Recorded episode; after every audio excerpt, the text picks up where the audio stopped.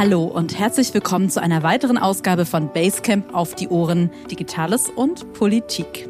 Authentisch, inspirierend und mit Herz von uns für Sie. Heute stellen wir uns die Frage, wie zukunftsoptimistisch können und dürfen wir angesichts aktueller Krisen eigentlich sein? Und haben diese Folge live am 15. Februar 2024 bei uns im Basecamp, der Plattform zum digitalen Vordenken und Machen in Berlin aufgenommen. Zu Gast hatten wir heute Ulrich Fichtner, der in den letzten Jahrzehnten als Journalist, Auslandskorrespondent und Spiegelreporter so ziemlich alles gesehen hat, was wir uns vorstellen können. Krieg, Chaos, Umweltkatastrophen. Trotzdem, oder gerade deswegen, hat er ein Buch geschrieben, was einen positiven und optimistischen Blick in die Zukunft wagt. In Geboren für die großen Chancen schreibt er über rettende Möglichkeiten, Mut zur Schaffenskraft und über die unbändige Neugier auf alles das, was uns morgen erwartet. Und vielleicht auch, wie wir es selbst gestalten können. Zukunftseuphorie, Utopie oder vielleicht auch etwas dazwischen? Hören Sie einfach selbst. Mein Name ist Fine Oswald und ich wünsche Ihnen viel Spaß bei dieser Folge. Einen schönen guten Abend zusammen an das Publikum hier vor Ort, aber natürlich auch guten Abend und herzlich willkommen an alle Zuschauerinnen und Zuschauer, die heute in unserem Stream von wo auch immer dazugeschaltet sind.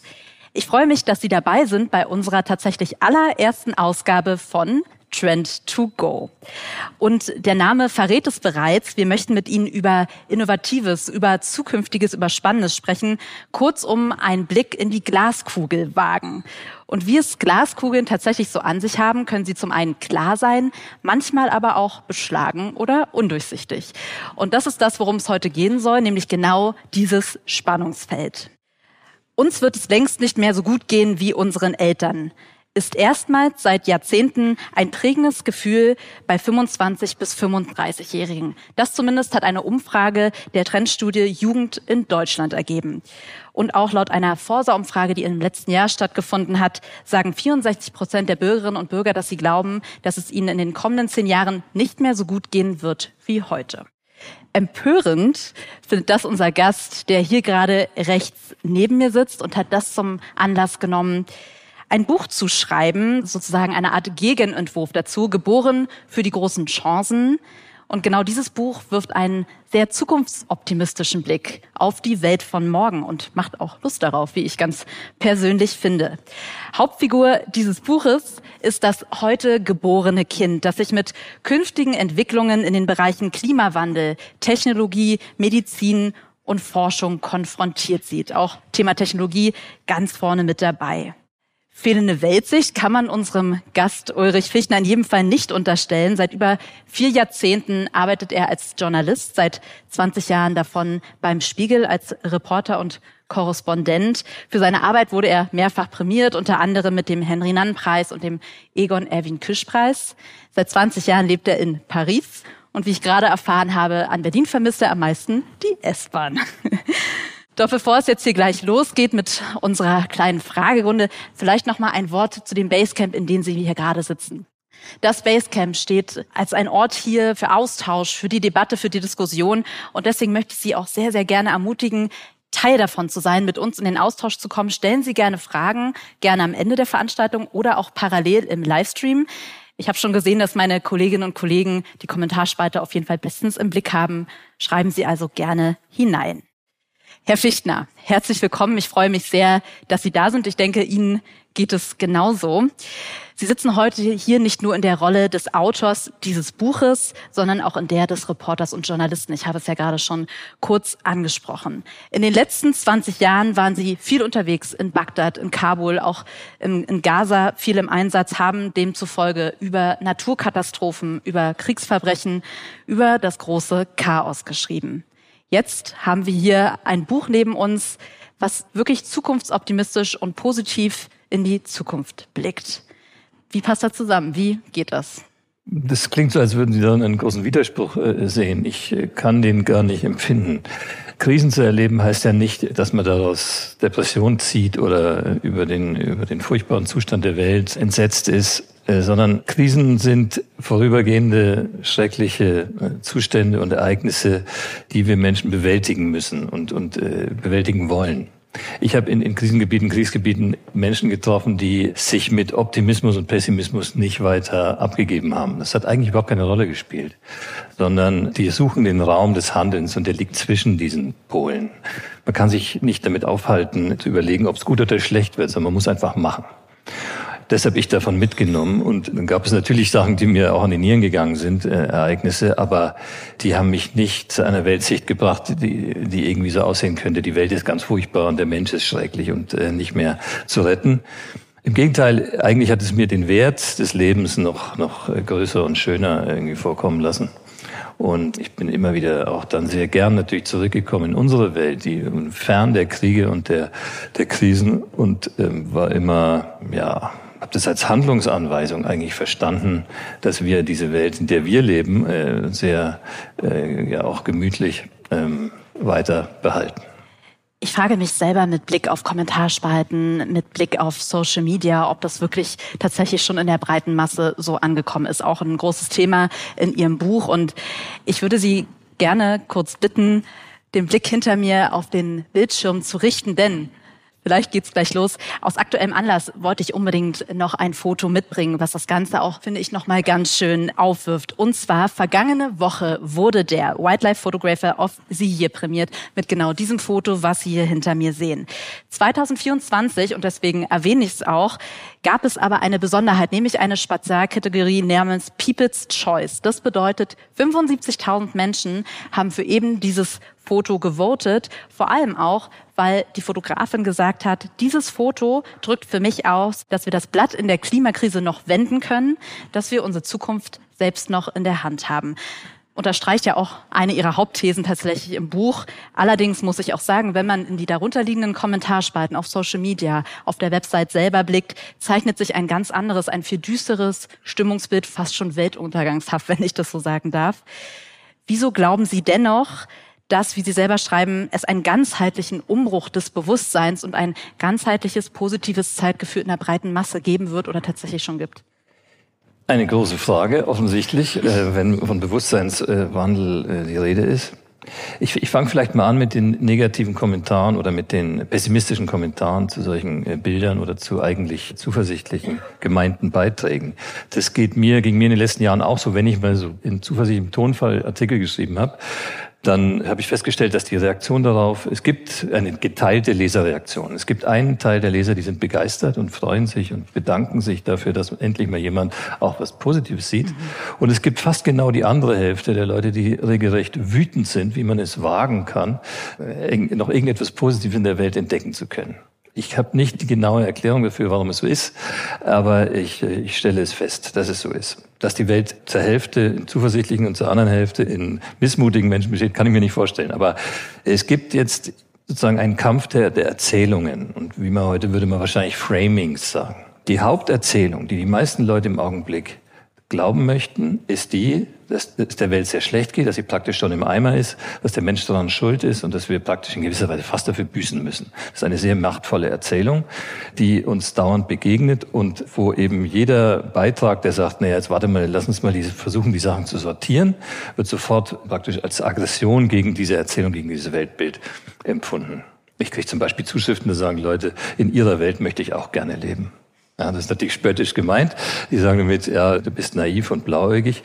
Wie das immer, das ist ja der Hauptvorwurf an Menschen, die sagen, lass uns doch mal weitermachen, lass uns doch mal einfach zurücktreten, gucken, was geht und, und. Das ist eine Haltung, die viele Leute aggressiv macht. Wie komme ich auf die Idee, dass es einen Bewusstseinswandel gibt? Ich glaube, dass, also es gibt dafür so viele Indizien, würde ich sagen, dass man blind sein muss, sie nicht zu sehen.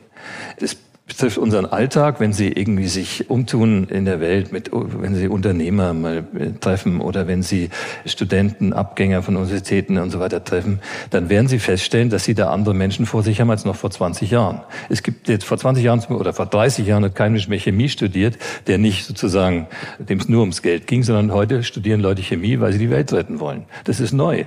Und davon gibt es unglaublich viele kleine Geschichten, die man nur auch bereit sein muss zu sehen. Wenn Sie mal heute auf so Fachmessen gehen, ist eigentlich egal in welcher, welcher Branche, ob das die Baubranche ist oder, oder die Industriemessen oder ich weiß nicht, Das sind völlig andere Veranstaltungen als noch vor 10, 20 Jahren, weil sich diese großen Themen, eben der Klimawandel, die Nachhaltigkeit, die Energiewende, diese sehr großen Herausforderungen jetzt sozusagen in die Welt wirklich hineingeschlichen haben, würde ich mal sagen. Weil auch das ist eine Erzählung, die, die wir noch nicht ganz klar gezogen haben.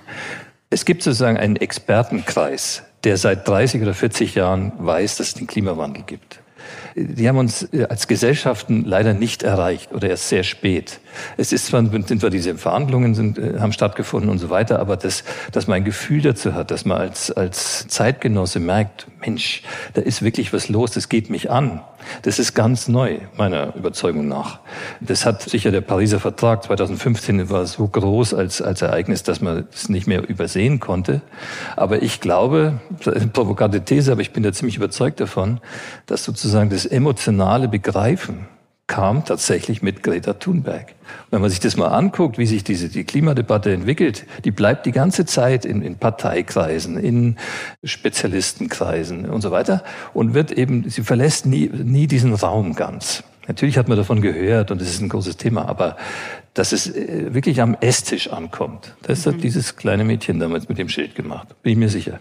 Und seither ist eine, äh, die war vielleicht auch einfach am richtigen, zur richtigen Zeit am rechten Ort, ist ja klar. Sie hat es nicht gemacht, sondern sie war halt äh, eine lebende Metapher.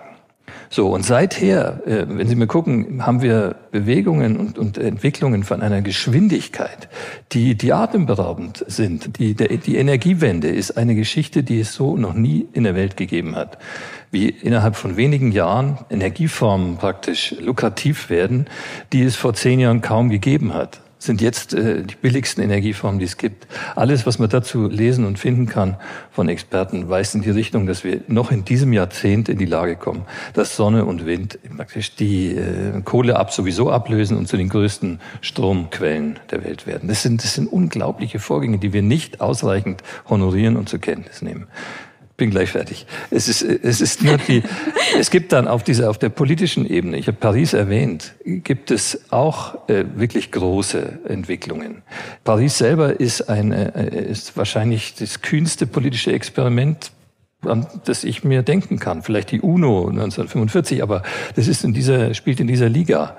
Und die bringen ja auch was zustande. Äh, seit einem Jahr gibt es diese UN-Konvention zum Schutz der Meere und der Artenvielfalt. Dies kommt ja noch dazu. Das sind jedes Mal 190 oder fast 200 Staaten, die, also die ganze Welt, die sich einigen auf Vorgaben und so weiter. Sagen, kommen dann die Kritiker und sagen, ja, aber das kann man ja nicht einklagen. Da gibt's ja keine Polizei, die das überwacht und das ist halt doch alles nichts wert. Ja, es ist aber schon erstaunlich, wie viel sich doch tut. Und Politik ist nicht so zahnlos, wie man denkt, sondern sie gibt wenigstens Rahmen vor und gibt Stichworte, die dann in die Gesellschaften reinsickern. Und ein letztes noch, das sind eben diese großen Vorgaben, die wir uns jetzt selber gegeben haben und die in der Welt sind, seit kurzem der Abschied aus der fossilen Welt, ja, äh, all diese Dinge. Man muss sich das wirklich klar machen, hat es in der Form alle nicht gegeben, vor wenigen Jahren. Das sind neue Entwicklungen, die plötzlich konkret werden und die für mich der Beleg dafür sind, dass wir einen Paradigmenwechsel durchleben, der aus ganz kleinen, vielen Steinchen besteht und jetzt zu einer großen Tendenz wird. Sie sind jetzt schon relativ weit fortgeschritten in Ihrem Buch. Ich muss aber auch sagen, dass Sie mir eigentlich das perfekte Stichwort jetzt schon mehrfach geliefert haben. Das ist auch das, was mich ganz persönlich interessiert, wenn wir auch nochmal über Ihren Berufsstand Journalist sprechen. Denn Sie haben es gerade selber schon gesagt, es passiert extrem viel in der Welt. Vieles wird aber überhaupt gar nicht wahrgenommen. Es sind Entwicklungen im Affenzahn, in bahnbrechendem Tempo. Aber sind sie medial zum Teil auch unsichtbar? Liegt es vielleicht auch daran, dass deswegen auch so dieses positive Grundgefühl, was wir ja auch im Buch viel beschrieben haben, aber in den Kommentarspalten der großen Plattformen und Kanäle nicht wiederfinden, liegt es daran, dass es medial unsichtbar ist? Weswegen ich mich auch frage, welche Verantwortung tragen Sie da jetzt auch als Journalist Ulrich Fichtner, aber natürlich auch als Berufsständler, Journalist, eben diesen positiven Wandel auch wirklich in den Köpfen zu verankern? Und was muss sich denn in der aktuellen Berichterstattung dahingehend auch ändern? Weil wenn ich jetzt einen Blick auf meinen heutigen Newsfeed werfe, würde ich sagen, 99 Prozent Negativnachrichten. Sie sagen es ja auch selber in dem Buch, ich habe es mir hier auch nochmal aufgeschrieben, das Gute langweilt und schnell, das Schlechte reizt uns viel mehr. Und so ist es ja nun mal auch. So ist es und deshalb äh, kann ich Ihnen den Ball gleich zurückspielen, weil das Publikum natürlich das Negative will. Also äh, sagen wir so, es gibt ein, ein, ein systemisches Problem, das darin besteht, dass in den Demokratien der Journalismus und die Medien dafür da sind, äh, als Korrektiv zu wirken und Missstände anzuzeigen und so weiter. Das ist ihre Aufgabe. Und das ist eine sehr vornehme Aufgabe, die sie ja auch über Jahrzehnte hinweg gut erfüllt haben. Jetzt sind sie natürlich selber Teil dieser, dieser Wandlungen und dieser, dieser Probleme. Und ähm, es, wird, es gibt praktisch Schieflagen, die man ganz schwer nur ausgleichen kann. Wenn jetzt der Spiegel anfangen würde, ähm, die ganze Zeit positive Geschichten darüber zu erzählen, dass die Energiewende so toll läuft, würde er, ja, würde er Gelächter ernten, schon mal als erstes, und äh, nicht mehr gelesen. Ähm, alle Versuche, die ich kenne, journalistischen Versuche, praktisch Magazine oder hat es alles schon gegeben, zu basteln, die mit guten Nachrichten kommen. Klammer auf, viele Leserinnen und Leser sagen, ich wünsche mir mehr gute Nachrichten, Klammer zu, laufen nicht mhm. haben keinen ökonomischen Erfolg. Also es ist ein, ein seltsamer, äh, seltsame, paradoxe Situation, die dazu führt, dass diese Geschichten unsichtbar bleiben. So glaube ich, dass es, es hat fast eine Trennung der Sphären gegeben, die nicht gut ist, aber so ist es. Es gibt praktisch, äh, es gibt dieses berühmte Wort von Helmut Kohl, die Karawane zieht weiter. Es ist diese Karawane aus Politik, Wissenschaft, Unternehmen, die glaube ich, wirklich in, sich in Bewegung gesetzt hat, wie ich es gerade beschrieben habe. Und die wird von, äh, wird von, äh, ja, von den Medien begleitet mit viel Gebell, sage ich jetzt mal, aber nicht, äh, wird nicht so abgebildet, wie es sein sollte. Ich glaube, dass da der Journalismus praktisch als Vermittler dieser Geschichten vielleicht ausfällt, weil er dafür nicht aufgestellt ist. Es ist nicht sein Job. Sein Job ist es, wir sehen das die ganze Zeit. Deutschland hat seit 1990 seine Emissionen, CO2-Emissionen um, okay, nicht ganz die Hälfte, aber fast die Hälfte reduziert. Es ist enorm. Es ist ein enormer Erfolg, der auch genauso vorgesehen ist von den diversen Abkommen, die wir geschlossen haben. Das steht aber nie in der Zeitung. In der Zeitung wird immer stehen, ha, aber hier an der Stelle Verkehr, das hat aber überhaupt nicht geklappt. So hat man diese Debatte man sieht den Wald vor lauter Bäumen nicht. Der eine Baum ist, ist kaputt, den sieht man, der wird ähm, liebevoll beschrieben. Und der ganze Wald äh, wird, bleibt praktisch dem eigenen Tun überlassen. Man muss sich das zusammensammeln. Aber dazu gehört eben wieder das Framing. Ich, ich, mhm. ich hoffe, dass alle Leute dieses Buch lesen. Na, das ist ein Witz. Aber dass alle Menschen dieses Framing begreifen, dass wir festgelegt sind auf diese negativen äh, Nachrichten und wir da genau raus müssten. Absolut. Das setzt natürlich auch vielleicht einen gewissen Erfahrungsschatz voraus, auch vielleicht ein gewisses Alter. Ich habe ja vorhin schon kurz auf die Trendstudie Jugend in Deutschland hingewiesen. Ähm, Sie sehen es hier auch nochmal an den Screens an der Wand, wie die Zahlen genau sind. Tatsächlich gibt es nämlich einen psychologischen Begriff dafür, wie sich dieses Gefühl Umwelttrauer, Newstrauer, Weltschmerz natürlich auch ausdrücken lässt, nämlich Ecological Grief. Und das ist spannend, weil es tatsächlich ein offizieller psychologischer Begriff ist, der vor allem zwei Drittel der 14- bis 24-Jährigen betrifft zeigt auch noch mal einmal mehr, was macht das mit uns, wenn dieses Framing in genauso gesetzt ist und genauso stattfindet, wie es aktuell der Fall ist. In Ihrem Buch sprechen Sie ja direkt das heute geborene Kind an, beziehungsweise das heute geborene Kind ist die Hauptfigur. Und ein bisschen die Frage ist, wie können wir denn aber verhindern, dass das heute geborene Kind diese Umweltangst, diese Zukunftsangst tatsächlich auch spürt, vielleicht in 10, 15, 20 Jahren, nämlich genau in der Zeit, die ich jetzt hier beschrieben habe. Ich denke schon, dass da natürlich Eltern und Familien eine große Rolle zufällt. Die äh, wird darin bestehen, die Sachen eben zu sortieren und auch immer mal einen Schritt zurückzutreten und eben nicht unbedingt in diesen Wahnsinn der, der dauernden, dieser Schleife der negativen Nachrichten einzusteigen, sondern auch davon mal zurückzutreten. Wir haben ja auch das das erwähnen Sie, das Phänomen der, der Nachrichtenvermeidung. Das ist ein Problem für die Medien, auch für uns, weil eben klar ist, dass Leute anfangen, so Abstinenzen zu nehmen und zu sagen, oh, ich lese halt, es geht uns ja allen ein bisschen so. Ich meine, ich lese auch nicht jeden Tag alle Zeitungen, aber ähm, manchmal hat man wirklich auch genug und sagt, ach, heute lese ich mal gar nichts und vielleicht sogar eine Woche. Das nimmt zu. Das ist auch kein so idealer Zustand natürlich. Was die Sache mit der Umwelttrauer oder solche großen Begriffe angeht, da bin ich sehr skeptisch, weil ich glaube, dass sich das äh, ständig wiederholt. Es kommt mir so vor, als wäre das generationell, weil äh, ich bin Jahrgang 1965 und damit bin ich ein Angehöriger der Generation No Future. Das war Anfang der, das war Anfang der 80er Jahre. Es war die Zeit des Waldsterbens. Das war ziemlich beängstigend, das war sehr unangenehm. 1986 war Tschernobyl. Äh, und so weiter. Ich glaube, dass wir damals auch Angst hatten und, und, äh, und gestresst waren von solchen Nachrichten. Warum es uns nicht überrollt hat, kann ich Ihnen nicht sagen. Ernst genommen haben wir das schon. Es war nicht so, dass wir es weggewischt hätten.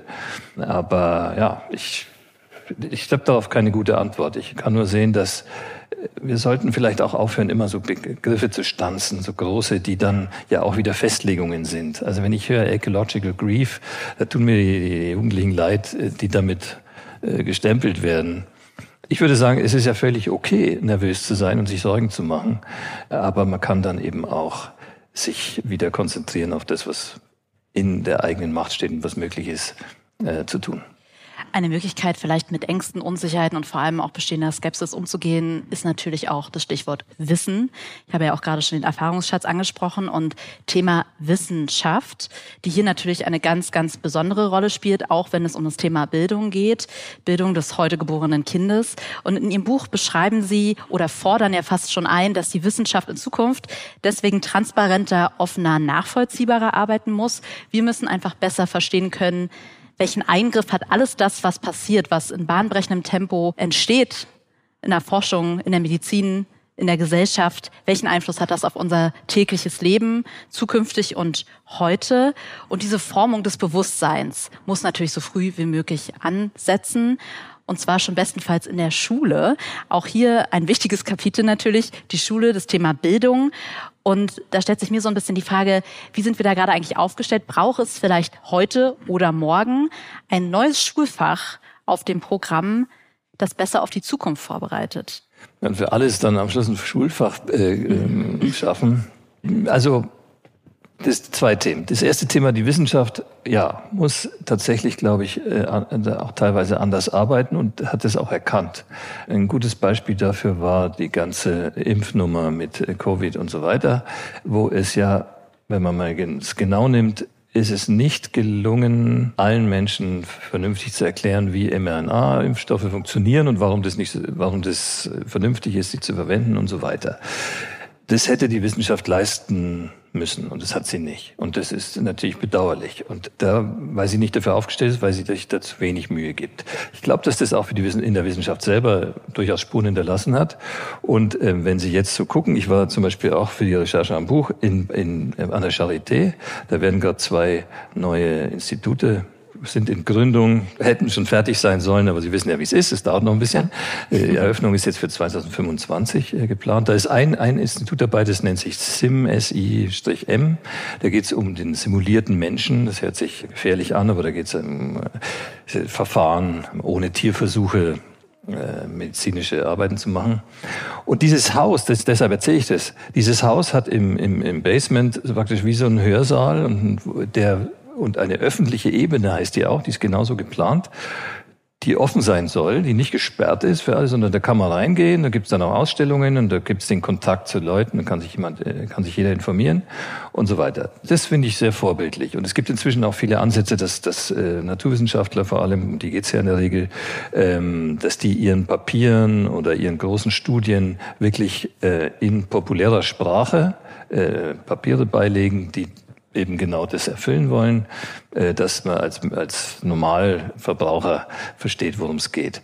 Ja, das sind auf jeden Fall sehr äh, begrüßenswerte Ansätze und das wird nötig sein, weil natürlich wir da ins, jetzt wirklich ins Dunkle gehen. Es wird jetzt um Gentechnik immer mehr gehen. Es wird um biotechnische Verfahren gehen, die Angst machen oder die, wo Tabus berührt sind. Auch wieder da eine kleine Nebenbemerkung. Jeder medizinische Fortschritt war ein Tabubruch alles. Ähm, Blutabnahme, ähm, Organverpflanzung, alles, alles, was wir in der Medizin gemacht haben, war, waren Tabubrüche, die in ihren jeweiligen Zeiten äh, als ganz furchtbar empfunden worden sind. Egal. Da kommen wir jetzt also auch wieder in, auf neues Gelände, vielleicht noch dramatischer als vorher. Da wird es also viel Erklärungsbedarf geben, auch viel Diskussionsbedarf.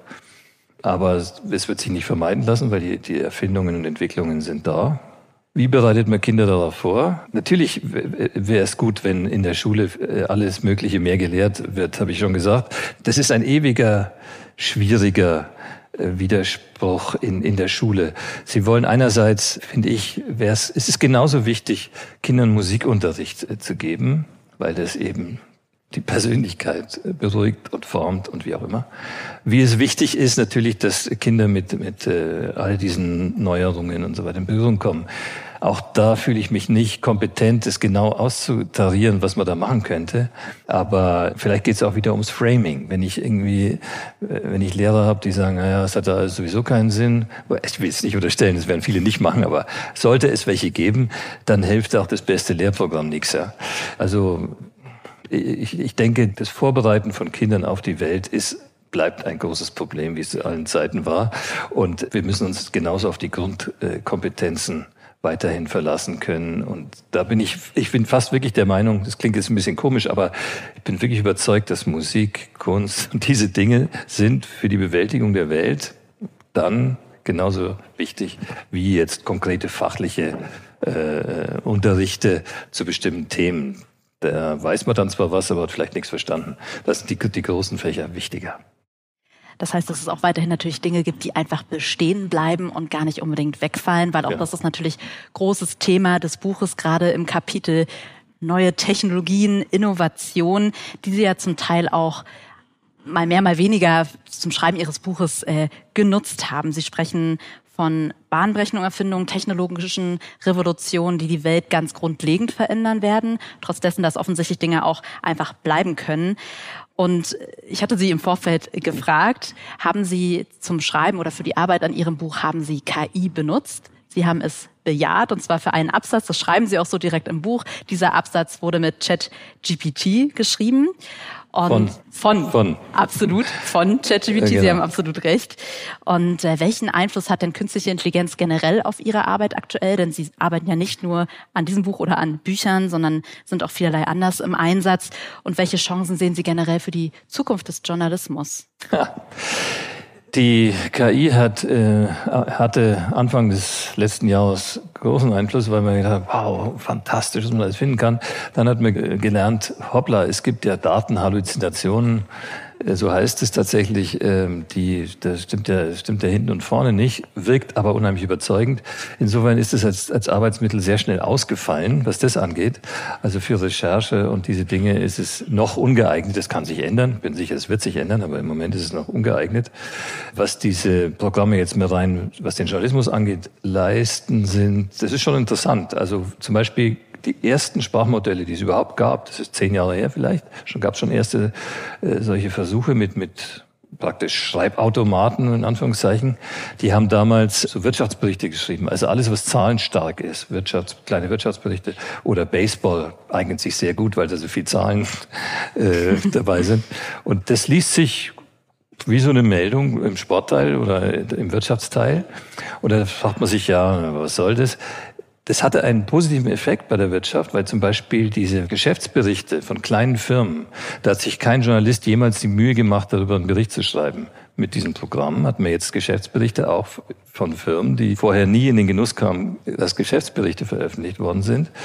Das hat wirklich positive Effekte gehabt und damit müssen wir jetzt, glaube ich, ständig rechnen, weil der ich komme gleich zurück auf den, auf den Journalismus, aber der, der ist fast ist, ist fast das kleinere Ding.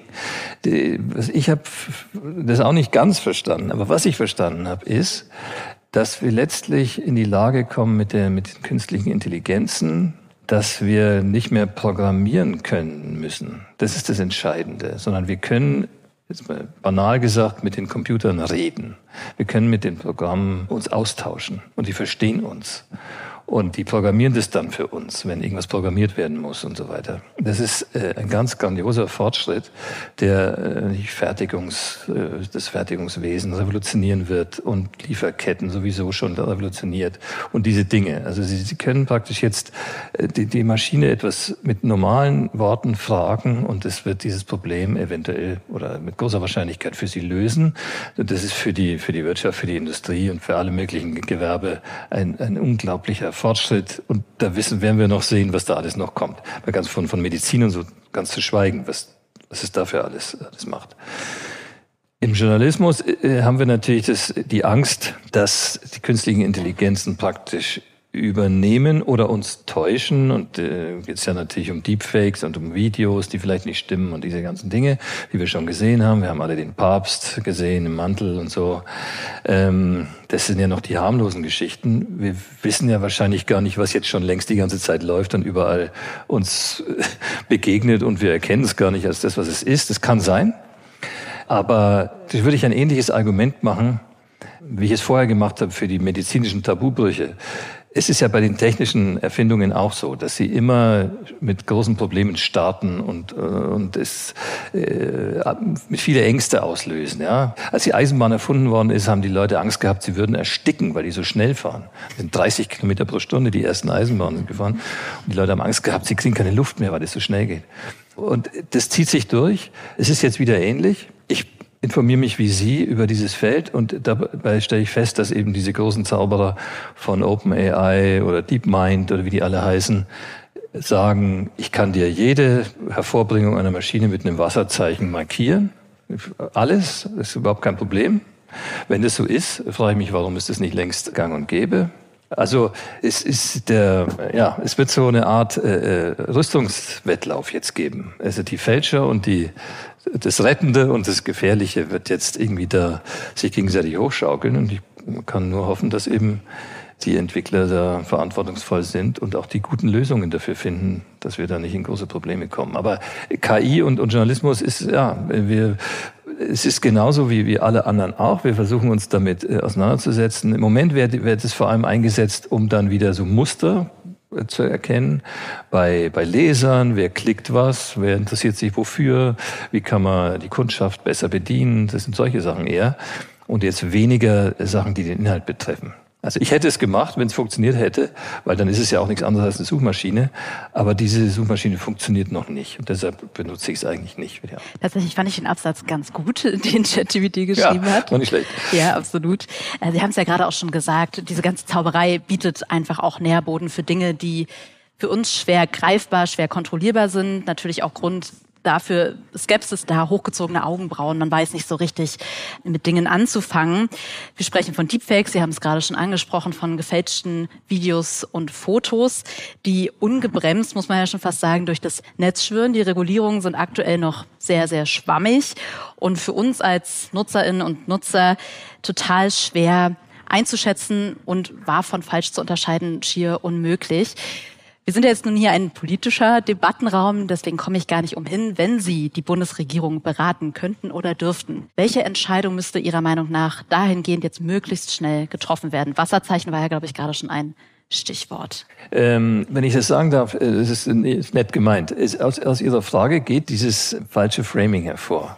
Sehen Sie. Weil gerade jetzt ähm, sind wir dabei, diese in Europa jedenfalls, diese und in der Welt damit auch, diesen Digital Services Act äh, zu implementieren, in, äh, den die EU irgendwie erarbeitet hat in Jahren und verabschiedet hat und so weiter. So, der ist jetzt in der Welt. Wir, wir wissen noch nicht genau, wie der wirkt, aber es ist, soweit ich das verstanden habe, es ist der erste Versuch einer Regulierung, einer gesetzlichen Regulierung dieses Felds, dieses Internet und äh, was damit zusammenhängt. Insofern ist ja das schon mal nicht schlecht. Also wir haben da irgendwie, es ist äh, ein großes Regulierungspaket ist entwickelt worden. Mir leuchtet es auch ein. Also diese Abstufung, dass irgendwas muss unbedingt sehr genau reguliert werden, weil es sehr gefährlich ist, bis hin zu ich kaufe mir ein paar Socken bei Amazon, das muss nicht reguliert werden. So, diese Abstufungen finde ich nachvollziehbar. Ob das juristisch dann so funktioniert ist, weiß ich nicht und ob es wie sie nicht. Aber diese Versuche laufen. Ich finde sehr interessant, eine grad, das ist gerade ganz neu, diese Überlegungen, wieder Kinder zu schützen vor negativen Effekten. Da gibt es, glaube ich, jetzt eine neue Debatte, die geht los. In Frankreich hat der, der neue Premierminister hat vorgeschlagen, dass man, wie, was hat er genau vorgeschlagen, dass man bis, bis zum Alter von 13 Jahren sich nicht auf sozialen Netzwerken anmelden dürfen soll. Das finde ich interessant. Ja. Ja, naja. Und es äh, gibt auch, äh, äh, habe ich einen Beitrag gesehen, dass man in Deutschland jetzt manche Schulen sagen, man darf überhaupt kein äh, Handy mehr mit in die Schule nehmen und so weiter. Das gibt es zum Beispiel in Frankreich sowieso schon die ganze Zeit. Also das sind jetzt eher so niedrigschwellige kleine Sachen, um das Internet zu regulieren, aber die sind natürlich schon sehr wirksam. Also ich glaube schon, dass man sich überlegen sollte, wie man äh, Kinder speziell vor schädlichen Inhalten schützen könnte. Und mir kommt manchmal der seltsame Gedanke, es ist jetzt so out of the box, ja, dass womöglich die, die Diktaturen an der Stelle effektiver sein werden als die Demokratien, weil sie eben keine Rücksicht nehmen müssen und das nicht im Prozess äh, sozusagen entwickeln müssen, sondern China kann sagen, wisst ihr was, jetzt ist Schluss, äh, die Jugendliche, die kriegen da überhaupt keinen Zugang mehr, wie auch immer. Das können wir nicht. Das ist nicht unsere Kultur, aber ähm, bin mal gespannt, wie sich da die Systeme am Ende annähern, womöglich. Wir werden sehen. Was ja definitiv noch nicht reguliert ist, ist das Thema Zeitreisen. Und äh, Sie haben es schon ein bisschen rausgehört. Wir beide haben uns schon äh, auch weit vor dem äh, Event äh, ein bisschen unterhalten. Es gab ein Vorab-Interview mit Herrn Fichtner. Und da habe ich ihn gefragt, würde er sein Buch oder auch sich selber gerne in die Zukunft schicken? Und er hat das Ganze ganz klar und auch relativ schnell mit Ja beantwortet. Deswegen kam ich nicht umhin, eine Zeitkapsel mitzubringen. Vielleicht kennen Sie diese, die man in der Erde versenkt und 20, 30, 40 Jahre später wieder rausholt. In dieser Zeitkapsel habe ich Stift und Papier, auch etwas, das es vielleicht in 20 Jahren so gar nicht mehr geben wird. Deswegen habe ich gleich ein bisschen mehr eingepackt. Und würde Sie fragen, wenn Sie diese Zeitkapsel 20 Jahre in die Zukunft schicken würden. Ich denke, das heute geborene Kind, was dann in 20 Jahren lebt, 20 Jahre ist eine Zeit des Umbruchs, man muss Entscheidungen treffen. Vielleicht ist es auch eine Zeit, wo man einfach eine Botschaft auch braucht. Was würden Sie an dieses heute geborene Kind in 20 Jahren adressieren? Welche Botschaft wäre das? Wir haben jetzt hier keinen Tisch zum Aufschreiben, aber können Sie gerne noch im Nachgang hier raufschreiben und wir tun es dann herein. Was was wäre das? Ich wüsste, was ich draufschreibe. Ich, hab, ich war sehr beeindruckt von dem Auftritt von Marcel Reif im Bundestag. Und ich würde da draufschreiben, sei ein Mensch. Sehr gut. Das nehmen wir gerne so an. Soll ich das gleich machen? Sehr gerne, wenn Sie es auf Ihrem Knie machen. Das, das äh, Sei, sei ein Mensch, herzliche Grüße. Und in welche Rohrpost kommt es dann? Das werden wir gleich noch zusammen erörtern. Ich, ich hatte ja auch noch einen Wunsch für die Botschaft. Herr Fichtner hat mir nämlich im Vorfeld eine sehr schöne Definition äh, des Wort oder des ja des Wortes Pessimismus oder Pessimist gesagt. Das würde ich mir hier drauf ehrlicherweise auch noch wünschen. Was war denn das für eine Definition? Ach so, das habe ich mal irgendwo gelesen. Ich weiß nicht genau wo. Die Definition war so, dass äh, Pessimisten sind die einzigen, die immer ganz genau wissen, dass alles schlecht wird und auf welche Weise. Ganz genau. Ich glaube, das fügen wir noch hinzu. Perfekt. Es war jetzt nicht der einzige interaktive Part hier. Ich würde mich jetzt mal in Ihre Richtung ähm, drehen. Ich sehe hier ganz erwartungsfrohe Gesichter, deswegen hoffe ich, dass es auch ein paar Fragen geben wird an Herrn Fichtner. Hier vorne direkt, das Mikrofon kommt schon angeflogen. Ja, Herr Fichtner, Sie haben sich in Ihrem Buch ja auch mit vielen konkreten Technologien beschäftigt, wie beispielsweise die Klimakrise durch Einspeicherung von CO2 gelöst werden kann, wie neue Energieproduktionsformen für Energie entwickelt werden können. Wir hatten auch vorhin schon ein Beispiel aus der Medizin, künstliche Intelligenz erwähnt. Das ist ja ein relativ breiter Teil in Ihrem Buch, der sich mit diesen Zukunftstechnologien befasst. Was glauben Sie denn, welche Technologie wird denn das Leben des heute geborenen Kindes in Zukunft am meisten prägen oder verändern im Vergleich zu heute und warum ist das so? Also nach meiner Lektüre und nach den Besuchen, die ich gemacht habe, glaube ich fast, dass die, äh, diese, dieser Mischbereich aus Gen- und Biotechnologie der Bereich sein wird, der am größten wird. Da bin ich mir ziemlich sicher. Mit dieser Meinung bin ich nicht alleine. Das ist, sagt Jennifer Doudna, die Nobelpreisträgerin, die unter anderem diese CRISPR-Technologie mitentwickelt hat, sagt das auch. Die sagt, die Gentechnik wird die größte größte Erfindung sozusagen in diesem Jahrhundert. Was da alles kommt und möglich wird, da fehlt mir die Fantasie, da habe ich auch keine, keine ausreichende Kompetenz, aber das betrifft eben alles. Wir denken da immer sofort an unsere eigenen Gene und sind dann immer gleich wieder ganz nervös. Tatsächlich geht es aber da um Materialien und um äh, Verarbeitungsprozesse und es geht darum, Pflanzen so zu schützen oder auch irgendwie nicht nur jetzt resistent zu machen auf diese alte Weise. Ich glaube, das sind alles, das ist wirklich interessant. Viele dieser Dinge, die wir besprechen, dafür haben wir Muster aus alten Paradigmen. Denken immer, oh Gott, da denken wir wieder sofort an Monsanto und so weiter. Ich glaube, dass das, dass wir daraus wachsen jetzt jetzt. Wir werden da rauswachsen, werden besser verstehen, weil wir uns auch neutraler damit beschäftigen, dass wir uns das auf jeden Fall mal angucken müssen. Weil ich gebe Ihnen ein Beispiel. Wir können, äh, solange wir wollen, darüber reden, dass das Allerbeste, was es gibt, die biologische Landwirtschaft ist. Sehr schön. Aber die biologische Landwirtschaft wird nicht die Menschheit ernähren. Das funktioniert nicht. Organisch, Organic Food braucht zu viel Fläche und ich weiß nicht was, es geht nicht. Das heißt, Sie brauchen in Dürregebieten und so weiter Es gibt's ja auch schon. Im Übrigen gibt dürreresistente Pflanzen und, und anders strukturierte Pflanzen. Und das kann man mit, mit geeigneten Genmethoden eben erreichen. Und es ist fast eine ethische Verpflichtung, es zu tun. Also das, das wird sich auf diese Weise eventuell umdrehen, dass wir Dinge, die wir bisher praktisch verteufelt haben, weil wir, weil wir sie nicht wollten, weil wir in unserem natürlichen, weiß ich nicht, sind ja auch Ideologeme letztlich äh, gefangen äh, waren, auf die werden wir uns einlassen müssen, weil das unethisch wäre, es nicht zu tun. Aber wenn Sie diese Frage stellen, ich glaube, dass auf dem Feld wird das meiste passieren. Äh, auch das eine unglaubliche Entwicklung, ja. Der erste äh, menschliche Gencode, der entziffert wurde, hat wie viel? Zwei Milliarden Dollar gekostet mit diesem ganzen Team und so weiter. Es ist heute, äh, kriegt man den für 100, 100 Dollar irgendwie in der, in der Shopping Mall von Kansas City wahrscheinlich. Und das wird ja nur heißen, dass zum Beispiel es ganz selbstverständlich werden wird, dass man Neugeborene sofort den Gencode zieht und guckt, so, dann wird man Defekte kennen, das wird man alles erforschen, mit Hilfe von künstlicher Intelligenz wird man viel mehr Genkrankheiten entdecken können und auch die Abhilfe dazu. So, und dann hat man wieder lauter neue, große ethische Probleme. Was machen wir jetzt damit? Wollen wir jetzt gleich wieder in den Gencode von dem Baby eingreifen? Ist das möglich? Müssen wir es? Sollen wir es? Diese, all diese Sachen werden auf uns zukommen und werden aber letztlich in, uns dazu verhelfen, eben gesünder zu sein und ein besseres Leben zu führen, denke ich. Es ist jedenfalls das Ziel. Und das wird spannend. Mit Blick auf die Zeit glaube ich, dass ich Sie jetzt gleich in die Zukunft entlassen muss und hoffe, dass Sie an diesem Abend genauso viel Spaß und Freude hatten wie ich und dass der Abend auch Mut und Neugier für den einen oder anderen großen und kleinen Perspektivwechsel gemacht hat. Mir geht es in jedem Fall so. Bevor ich mich von Herrn Fichtner und natürlich auch von Ihnen verabschiede, möchte ich aber noch zwei Einladungen aussprechen. Zum einen natürlich eine Zeit- und Lesereise mit diesem Buch zu unternehmen. Ich glaube, Sie haben gemerkt, es lohnt sich. Zum anderen aber natürlich auch in Zukunft noch einmal wiederzukommen, denn die Themen gehen hier bei uns sehr ähnlich spannend weiter. Wir bleiben in der politischen Debatte. Nächste Woche Dienstag ziehen wir Halbzeitbilanz bei der aktuellen Bundesregierung mit Spitzenkandidaten und Spitzenkandidatinnen. Und am 14. März auch hier wieder spannend Thema künstliche Intelligenz. Welchen Einfluss hat sie auf unseren Alltag? Vorgeschmack oder auch einen großen Schwung haben wir ja heute schon bekommen. Am 14. März sprechen wir noch einmal mit Ramona Popp darüber. Das ist die Vorstellung der Verbraucherzentrale Bundesverband e.V. mit meiner Kollegin Marina Grigorian. Auch Sie sind natürlich herzlich eingeladen, Herr Fichtner. Ich glaube, eine Live-Zuschalte aus Paris kriegen wir immer ohne Probleme hin. Gar kein Thema.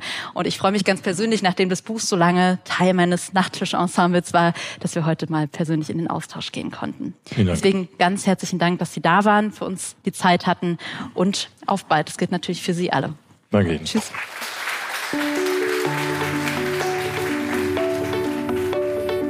Vielen Dank fürs Zuhören und bis zum nächsten Mal, wenn es wieder heißt Basecamp auf die Ohren. Digitales und Politik. Bis dahin alles Gute für Sie und bleiben Sie mit uns verbunden.